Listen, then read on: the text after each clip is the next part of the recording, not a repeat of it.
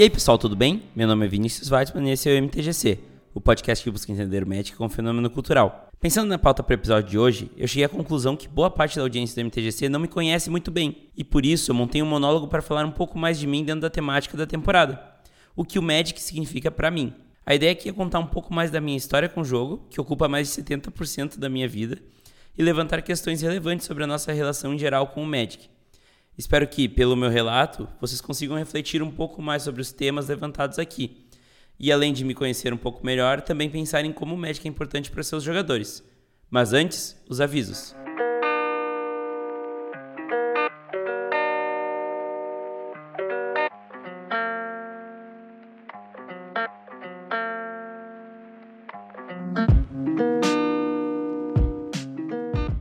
A quarta temporada do MTGC é trazida até vocês pela Barmana. Todos nós nos relacionamos de formas diferentes com o Magic. E, para todos os jogadores, a Barmana está lá para ajudar. Deixa eu explicar.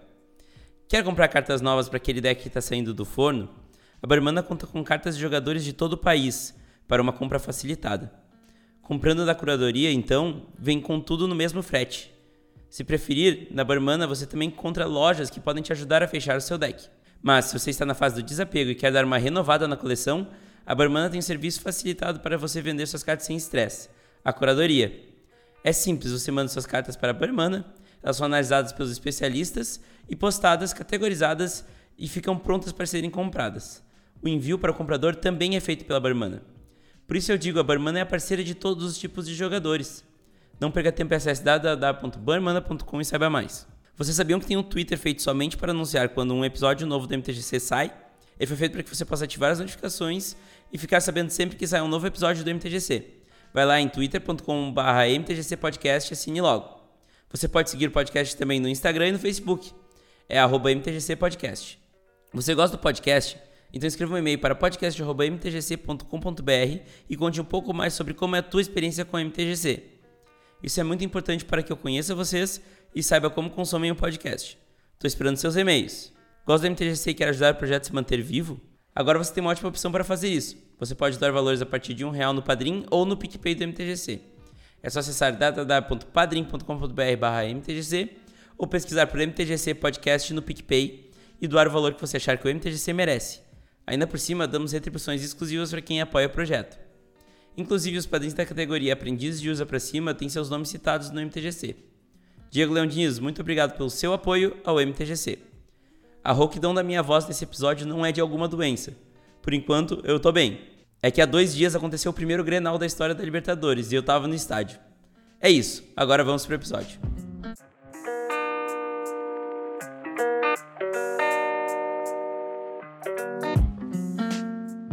Bom, eu falei do Grenal nos avisos, mas isso tem a ver com Magic para mim. Eu tinha 7 anos e a febre do momento no meu mundo infantil era o Yu-Gi-Oh! Todos assistiam o anime e tinham seus baralhos comprados no camelô. Eu achava o máximo. Até que um amigo meu me deu uma carta de Magic. Era a Enfrentaria Combalista de oitava edição em português. E, e ali parece que meu mundo inteiro mudou. Aquela carta era mais bonita, tinha um cheiro gostoso, que também era, era característico daquela época, né? E, e ela era em português, o que era bastante importante para aquela minha mente infantil de 7 anos. E, e acabou, tipo, deixando Yu-Gi-Oh! pra trás, né? Aquela carta, ela, ela me mostrou um novo mundo, que era o mundo do Magic. E nesse mesmo dia que eu ganhei essa carta desse meu amigo, é foi o Arthur Dill, inclusive, não, não deve estar tá ouvindo, mas enfim, não, não joga mais. Eu arrastei minha mãe pra livraria da cidade, era a livraria intelectual, era o único lugar onde vendia Magic na cidade, uma cidade pequena. Meu irmão mais novo foi junto para comprar um baralho para cada um, né? Já que um irmão vai ganhar, o outro irmão também tem que ganhar. A gente chegou lá na, na livraria, era de tardezinha, eu lembro isso muito bem, eu não sei como eu me lembro tão bem disso. E eu lembro da atendente perguntando qual cor de baralho nós queria. E eu não fazia ideia do que isso significava, né? Eu inclusive ganhei uma carta branca no colégio, mas não sabia que ela era branca, né? Eu achei que toda carta era assim, até porque no Yu-Gi-Oh! Principalmente para nós que não entendia o que era o Yu-Gi-Oh na época, né? Nós não jogávamos Yu-Gi-Oh de verdade, digamos assim, jogava Yu-Gi-Oh a moda caralha mesmo, que dava, o que dava na telha a gente fazia. E, e eu não conseguia entender muito bem que tinha tipos diferentes de cartas representadas pelas cores. E eu perguntei que cor tem, ela disse que tinha azul e preto. E aí tem a maior influência do Grêmio na minha vida de jogador de Magic que Eu escolhi azul do Grêmio, óbvio, né? Eu olhei aquilo, não sabia, não tinha outro parâmetro para escolha, o único pra, parâmetro de escolha que eu tinha era qual cor eu gostava mais, e eu gostava mais da cor do Grêmio, então eu escolhi o azul. E assim que eu defini minha cor preferida até hoje. É, o azul é, é até hoje minha cor preferida, por mais que hoje eu goste bastante do, do verde também. Mas eu coloquei essa história uh, aqui com um papel anedótico, né? Para contar um pouco mais de como o Magic está presente na minha vida desde muito tempo. Eu comecei a jogar Magic muito cedo, né? Eu comecei a jogar Magic com 7 anos. E essa trajetória ela é importante para entender o, o que, que o Magic é para mim, qual é o significado do Magic para mim, que é o objetivo desse episódio, né? Naquela época, o Magic era um brinquedo, era algo que eu usava para me divertir com meus amigos no recreio da escola, né? Era a minha segunda série, uh, do Fundamental. 2003, ainda não tinha o sistema de anos, óbvio, mas uh, era a segunda série da época. A oitava edição recente tinha saído, então o meu deck era de oitava edição, era aqueles deck básicos que tinha, de cada core set tinha normalmente, que tinha o selo de iniciante na, na caixinha. Inclusive eu não comprava booster porque eu tinha medo, porque dizia que era avançado, então eu tinha medo de comprar e não entender o que estava acontecendo. e daí todo mundo da minha turma ali tinha um deck, e principalmente esse deck dessa época. Depois, mais tarde, eu fui entender porque que todo mundo tinha um deck. A livraria da cidade, ela levava o Magic na, na feira do livro da escola. E daí todo mundo comprava um deck, né? Todo mundo olhava aquilo, achava muito bonito e comprava. Tanto que nos anos seguintes, quando a livraria também levou Magic no, na feira do livro da escola, eu também desviei um dinheiro do, do, do lanche para isso. Então, uh, era bem legal, assim, a, a feira do livro da escola tinha bastante livro, eu comprava bastante livro, inclusive. Mas também sempre tinha que sobrar uma graninha para comprar um boosterzinho de Magic. Mas enfim, a gente se encontrava para jogar no chão do, de concreto que tinha lá no, na, na escola. Uma escola pequena, não é uma escola muito grande, afinal a cidade é pequena, né? E era um canto do pátio, assim, as pessoas não iam muito lá. Então a gente tinha um, um espaço para jogar em paz, né? A gente, a gente jogava, lógico, sem sleeve, sem playmatch, porque aquilo nem passava na nossa cabeça que pudesse existir sleeve playmatch, né? Para nós, aquelas, aquelas, cartas elas não tinham nenhum valor, elas eram um brinquedo, era uma, uma coisa legal de se, de se brincar. Inclusive, nessa época, a gente não sabia nem o que, que era o conceito de formato, né? A gente jogava Magic. Então, hum, pegava todas as cartas, juntava, e daí era uma misturança de carta. E a gente se divertia pra caramba nessa época, né? E nesse chão de concreto, lá no cantinho da escola, eu, eu criei algumas amizades que, que eu tenho comigo até hoje. Então, eu acho que aí mora uma das grandes importâncias do Magic, acho que para todo mundo, né? Acho que são poucas as pessoas que jogam Magic e não levam uh, do Magic amizades que ficam para sempre. E eu não fui diferente e vem desde essa época que eu tinha sete anos, né?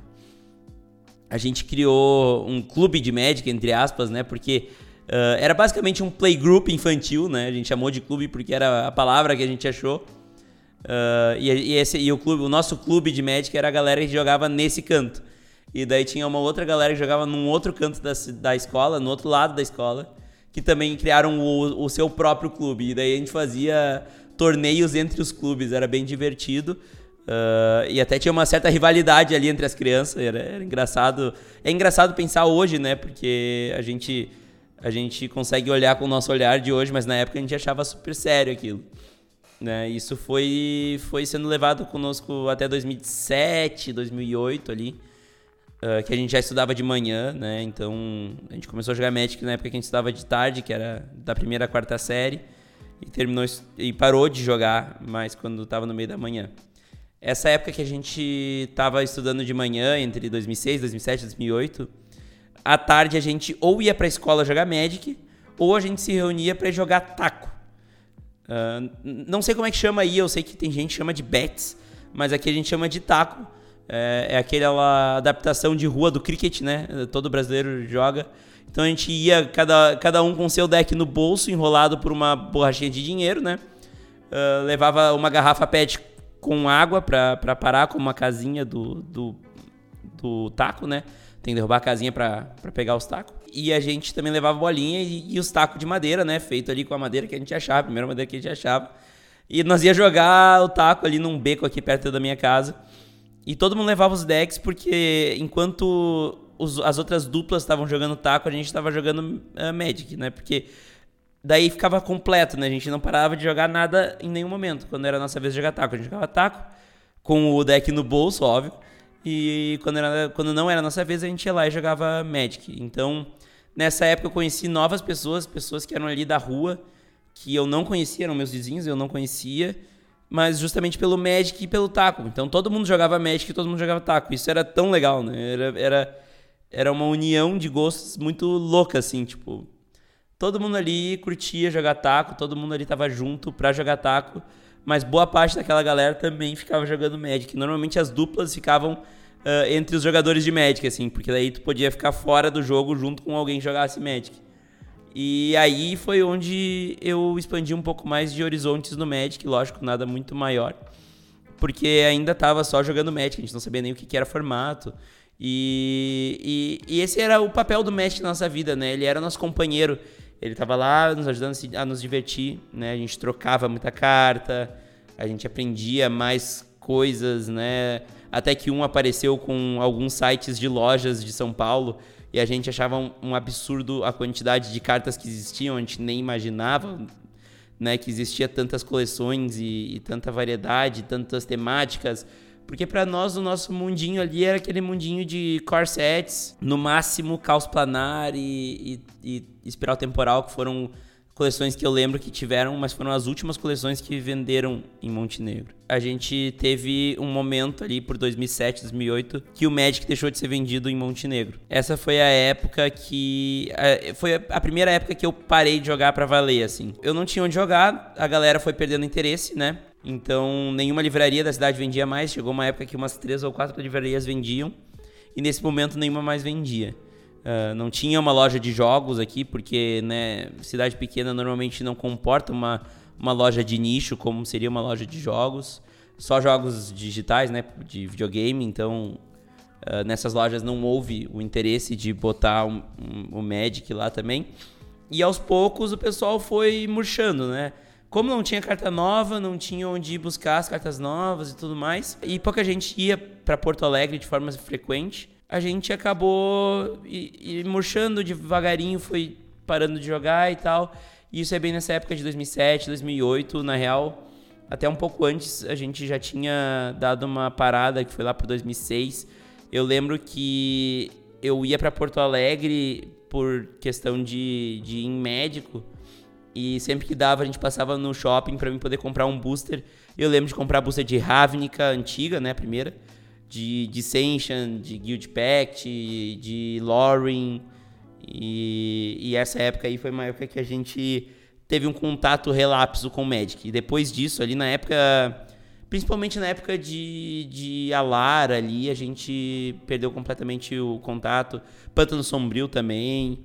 A gente perdeu completamente o contato com o Magic. Uh, até chegou a ter uma outra loja, o dono daquela loja hoje é meu amigo mas eu já tinha despilhado, né? Eu já tinha desistido do jogo. Achei que nunca mais ia jogar, né? Ledo engano. E não tinha mais vontade. A gente guardou as cartas. Isso foi uma coisa. Eu não vendi minha coleção, eu guardei ela. Não era uma baita de uma coleção, né? Afinal, eu comprava carta com o que sobrava do dinheiro do lanche, ou se, se minha avó me dava um dinheirinho, eu ia lá e comprava uns booster. Mas não era uma coisa assim abundante na época, né? Então a gente tinha pouca carta. Eu lembro de ter uma foto minha do momento que eu voltei a jogar, que tem assim minha pasta super vazia e um montinho de cartas que deve dar o quê? Umas 300 cartas hoje.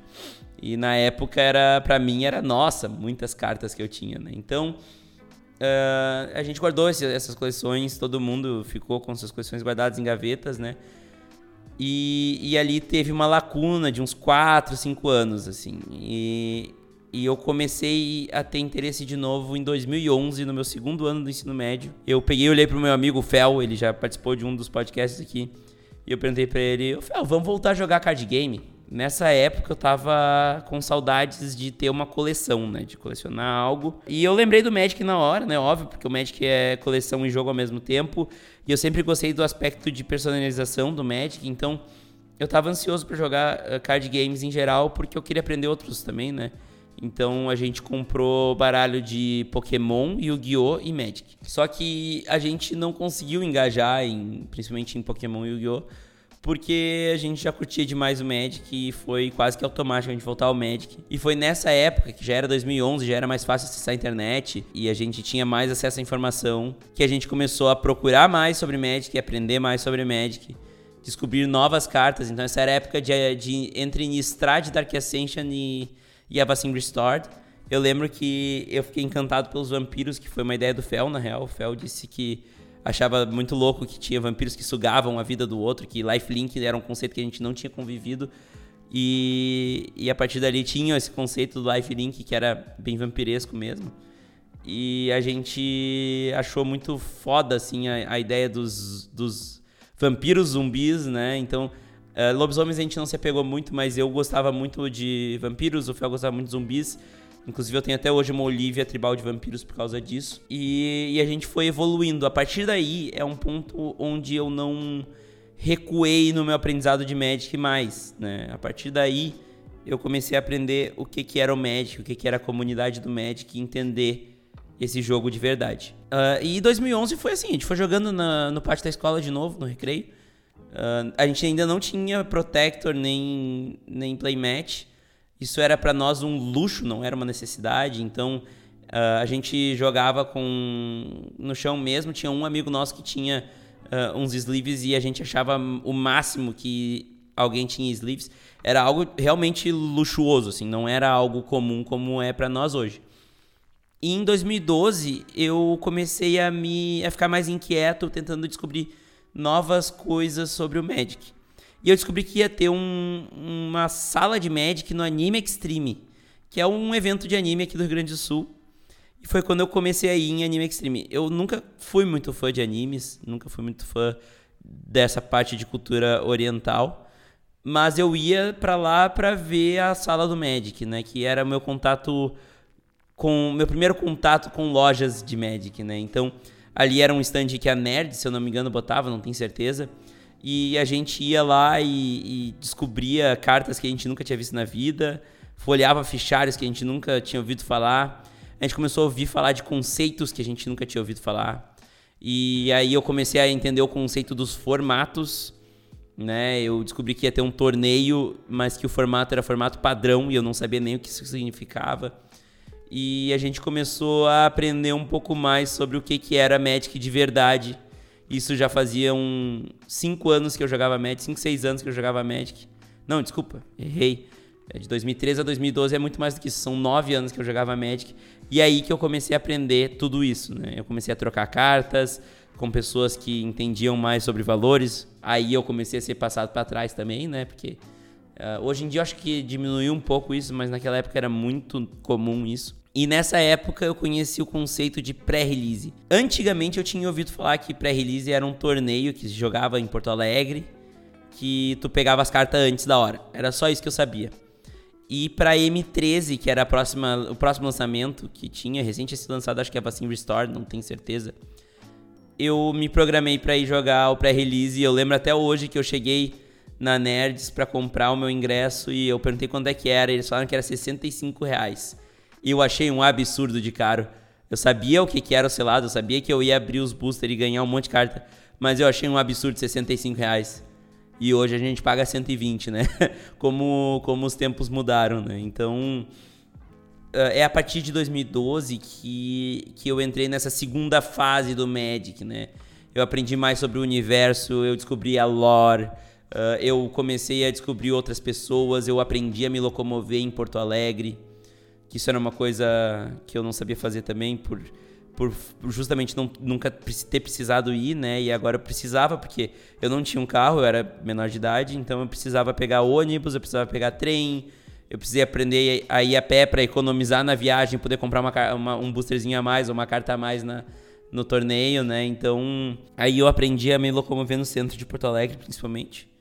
E foi um dos momentos que eu mais aprendi sobre Magic, né? Eu cheguei lá, mal sabendo o que, que eram os formatos, né? E, e, eu fui descobrindo os formatos, a curva de mana, o que, que era uma curva de mana. Eu nunca tinha ouvido falar nesse bicho.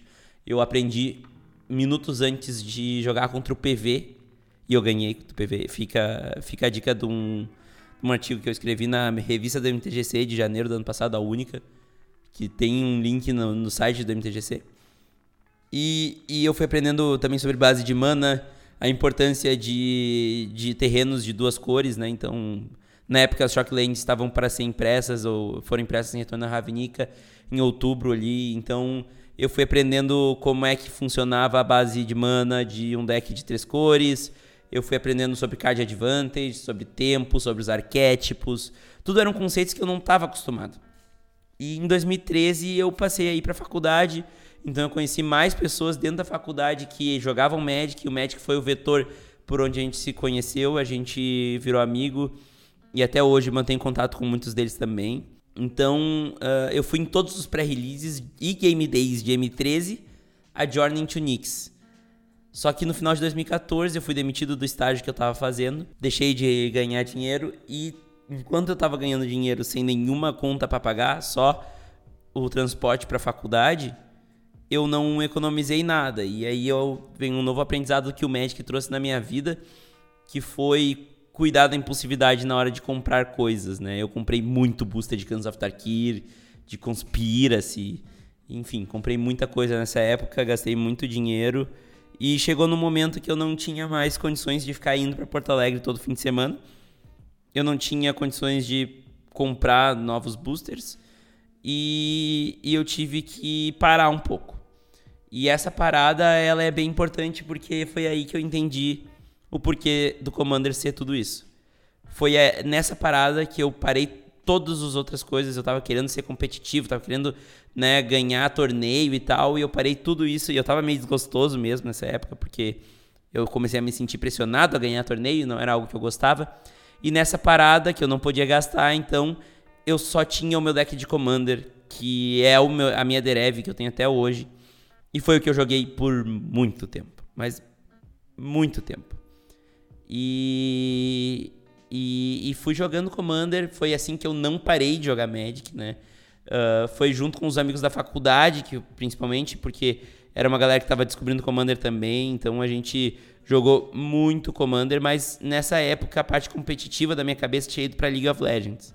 Eu comecei a, a, fazer campeonato de League of Legends na cidade. Eu, eu comecei a acompanhar LoL de um jeito muito mais aficionado, né? Eu olhava todos os torneios, o CBLOL começou a ser mais, mais legal, mas enfim, isso não vem ao caso. Isso me fez desconectar um pouco do mundo do Magic.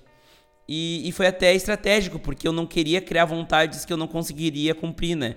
Eu não queria querer, eu não queria querer e, e faz sentido uh, comprar boosters novos e das novas coleções e nos novos pré-releases, porque eu não tinha dinheiro para isso. E, e foi importante para mim aprender isso. Foi uma lição que o Magic me ensinou. E se não fosse o Commander, que eu recém tinha descoberto, eu teria parado completamente com o Magic, né? Eu não teria continuado jogando. Mas daí as estrelas se alinharam, né? Porque eu tinha me preparado para ir ver a final do Mundial de LoL em Porto Alegre. Tinha um bar temático lá, se não me engano o nome era Nexus Pub. E, e eles iam dar uma skin da Calista, era Calista Campeonato. Para quem joga LoL, enfim. E eu, só que precisava entrar no bar para conseguir essa, essa skin. A gente saiu cedo, foi, foi pro bar e a fila tava já gigantesca. As pessoas passaram avisando que quem tivesse na fila ia ganhar a skin, mas que não ia conseguir entrar no, no pub, que o pub tava mais do que lotado. E aí foi um momento que eu fiquei bem chateado, eu não ia conseguir ver a final do Mundial na, no, no pub, né? Então a gente ganhou a skin da Calista, tenho ela até hoje. Mas eu tava decepcionado. Eu, eu tinha ido para Porto Alegre para isso, então eu tinha gastado um dinheirinho ali. E nessa época eu já estava empregado de novo, mas tinha gastado um dinheiro. E daí eu abri o meu celular, que era algo que a gente não fazia muito, né? Porque eu tinha acho que 250 mega de, de internet no mês. E eu abri o Facebook e vi várias publicações sobre um tal de Grand Prix Porto Alegre. E o mais louco é que esse Grand Prix Porto Alegre estava acontecendo a menos de 500 metros de onde eu estava. Eu, eu conferi, inclusive, no mapa hoje. Eu realmente estava a 500 metros do GP. E, e, eu não sabia o que era o GP, eu não conhecia o conceito, eu nunca tinha ouvido falar sobre isso. E eu fui, então, uh, ver o que, que era esse tal de GP. Ah, já que estamos aqui, né? Eu nem tinha levado carta de Magic nem nada eu fui lá e, e eu joguei um draft. Um draft de, de Battle for Zendikar. E ali eu entendi o conceito e ali eu me apaixonei pelo evento. Né? Eu, eu cheguei a ficar um dia mais em Porto Alegre, eu não tinha nem roupa para ficar em Porto Alegre, mas eu improvisei ali e tal e, e dormi na casa de uma amiga minha e no outro dia eu já fui lá e já me apaixonei pelo, pelo, pelo lugar, eu já chamei meus amigos, meus amigos foram também, Uh, e era tudo muito maravilhoso, era um pavilhão inteiro de Magic, algo que eu nunca imaginava né, ter achado. Né? A chama do Magic voltou com tudo nesse momento. E eu descobri inclusive a data, né? Porque eu sei exatamente a ordem dos acontecimentos. Isso era 31 de outubro de 2015 e 1 de novembro de 2015. Foi nesse momento que, que eu entendi muito mais do Magic e começou a minha terceira fase do Magic, digamos assim. Que é a minha fase atual, né? A partir daí foi o momento que eu comecei a procurar jogadores de Magic em Montenegro. Eu montei ideias para um novo formato de podcast para falar de Magic no Brasil. É, o MTGC começou nesse momento com essa com esse reacendimento de chama. A gente criou em 2016 a Associação Montenegrina de Magic, que foi o que tornou o Magic viável na cidade. E o resto é história, o resto vocês já ouviram eu falando aqui. Porque em 2018 o MTGC começa e cá estamos nós, né?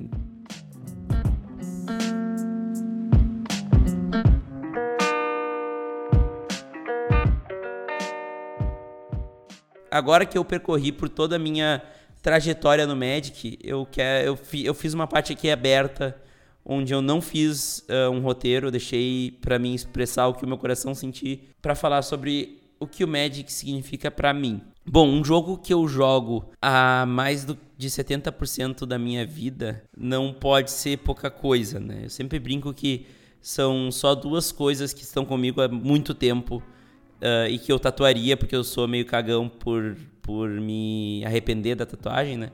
Que é o Magic e o Grêmio. Eu não, não me sinto afim de tatuar o Grêmio, mas o Magic eu sinto. É uma das, eu, eu acredito que se eu for fazer uma tatuagem, seja as cinco bolinhas de cores do Magic. Porque o Magic significa diversas coisas para mim. Hoje ele significa eu estar tá fazendo isso aqui, que é um podcast, que é um, uma coisa que eu adoro fazer, é uma coisa que me, me dá gosto que hoje também ajuda a complementar a minha renda pessoal, uh, o jogo e até ajuda a comprar carta, né? Então, e o Magic ele acaba sendo muito mais do que um simples jogo para mim, porque ele é o início de diversas amizades importantes que eu tenho até hoje, diversos contatos importantes que eu tenho até hoje. Hoje eu conheço também toda uma galera que produz conteúdo de Magic, que é uma galera que eu adoro, são meus amigos uh, muito muito verdadeiros assim. Então o Magic ele, ele proporcionou muitas coisas para mim. Ele proporcionou que eu aprendesse inglês. O meu inglês não é o melhor da história, mas também não é ruim, porque eu queria ler artigos de, de Magic e eu só encontrava eles em inglês. Uh, o Magic me ensinou muito vocabulário. O Magic me, me ajudou a entender diversas coisas, me ajudou, como eu disse, a me locomover em Porto Alegre, a entender o que, que é andar pelas ruas de uma cidade grande, né? Não se esqueça, eu moro em Montenegro, que é uma cidade pequena. Então, o Magic ele me levou a lugares que eu não esperava e se tornou algo que eu com sete anos nunca imaginaria. Aquele brinquedo que a gente fazia na, na, no chão da escola, hoje é parte importante da minha vida, é uma das minhas motivações para estar tá trabalhando, para estar tá fazendo as minhas coisas é, é o que eu penso em comprar. É sempre, ah, eu quero comprar uma carta de match, eu quero comprar uma carta para um, um deck aleatório, eu quero, enfim, né? E, e é uma paixão da minha vida, com certeza. Uh, eu acho que essa palavra descreve muito bem, né? O Magic é uma, uma das minhas paixões. É uma coisa que eu não me vejo mais sem, né? Se acabar o jogo, eu acredito que eu ajudo a montar um, uma coleção feita por fãs para manter o jogo de pé porque eu não me vejo mais sem aquela desculpa para encontrar uma galera gente boa e jogar um Commander e dar risada, entende? Os board games até funcionam, mas não tanto quanto o Magic. Então, uh, eu, eu só tenho a agradecer ao Magic. Eu quero também deixar aqui, fazer meio que uma homenagem ao Magic, porque esse jogo é muito importante para mim e, e, acredito que vai continuar sendo. Quero também agradecer aqui a todos que, que escutam o MTGC, é um sonho virando realidade poder ser produtor de conteúdo de Magic, poder estar tá aqui dando meus pitacos e trazendo uh, um conteúdo que agrada uma galera. Eu acredito que deu para mostrar bem o que, que é o Magic para mim.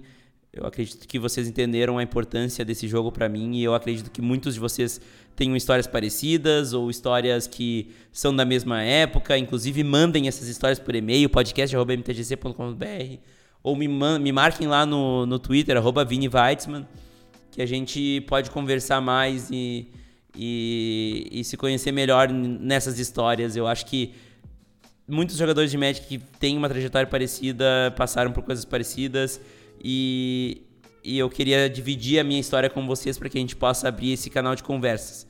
Então, espero que vocês tenham entendido também o que, que é o Magic para mim hoje e, e quero ouvir as histórias de vocês, com certeza. Eu fico por aqui, até a semana que vem e tchau!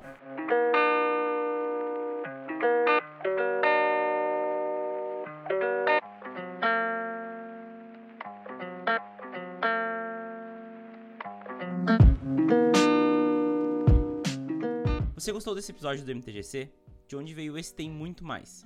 Conheça todas as entrevistas e assuntos já abordados por aqui, pesquisando por MTGC no Spotify, no Deezer ou no seu agregador de podcasts preferido. Se você quiser ajudar o podcast a continuar existindo, acesse www.padrim.com.br mtgcpodcast ou pesquise por MTGC Podcast no PicPay para doar o valor que você achar que o MTGC merece. Vamos conversar? É só mandar um e-mail para podcast.mtgc.com.br. Me conte mais sobre o que você acha do MTGC e traga seu feedback. Ele é muito importante para o trabalho continuar melhorando. Siga o MTGC nas redes sociais, Instagram, Facebook e Twitter é arroba MTGC Podcast. No Twitter você também pode me achar no arroba Vini Weitzman. Links na descrição, porque meu sobrenome é complicado e eu entendo vocês. Muito obrigado pelo carinho e pela audiência. Até semana que vem e tchau!